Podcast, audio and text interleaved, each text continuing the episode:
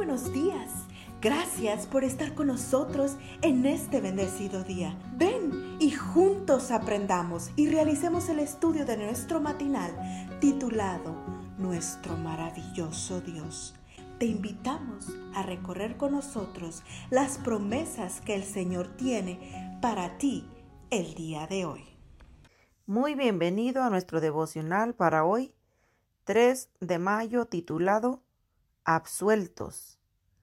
Este comienza con el versículo de Salmos 32.1. Bienaventurado aquel cuya transgresión ha sido perdonada y cubierto su pecado. No puedo evitar sentir cierta admiración hacia los buenos traductores. ¿Cómo logran transmitir con tanta fidelidad lo que originalmente fue escrito o dicho en otra lengua? Sin lugar a dudas, todo un desafío. Pensemos ahora en otro tipo de desafío, el que enfrentan quienes tratan de traducir la palabra de Dios a nuevos idiomas. Una de las mayores dificultades que enfrentan estos especialistas se presenta cuando deben traducir palabras o ideas para las que no existe un término equivalente en el nuevo idioma. Un caso tal lo menciona Ruth Tucker, el desafío del que habla Tucker lo enfrentaron dos especialistas de Wycliffe, Bible Translators, mientras traducían el Nuevo Testamento a la lengua Vine de Papúa Nueva Guinea, ya que en esta lengua no existe la palabra perdón. ¿Cómo explicarles, por lo tanto, el Evangelio? Lillian Fleischmann, quien era una de las traductoras, dice que intentaron solventar la dificultad de varias maneras.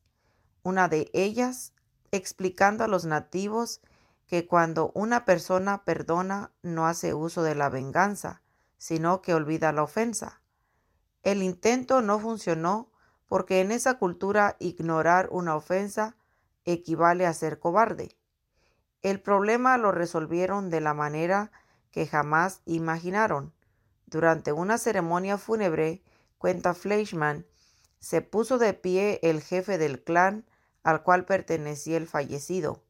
Tomó en sus manos un recipiente con agua y dejó caer en él varias hojas.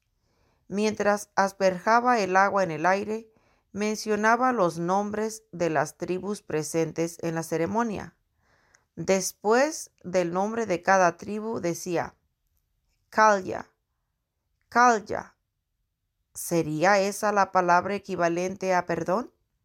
Porque bien podía significar inocente, pero sabemos que una persona inocente no necesita ser perdonada. Después de algunas averiguaciones, se enteraron de que en esa cultura kalya quiere decir libre de culpa, libre de castigo, exactamente la palabra que necesitaban los traductores. Y esta es exactamente la palabra que tú y yo necesitamos escuchar al comienzo de este nuevo día. Como pecadores merecíamos ser condenados, pero Dios se interpuso y gracias al sacrificio de su Hijo, hoy podemos quedar libres de culpa, es decir, calya, gracias a la sangre preciosa que Jesús derramó. Libres de toda culpa, libres del castigo que merecíamos.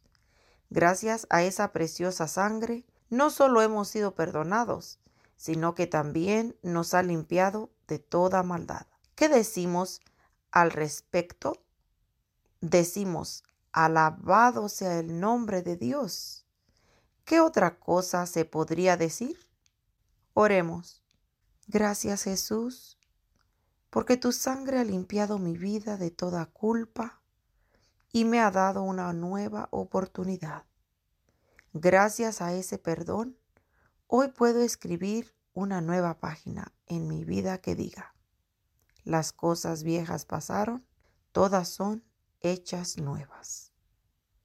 Que tengan un bendecido día. Cada día gracias. Gracias Dios por darnos la tranquilidad necesaria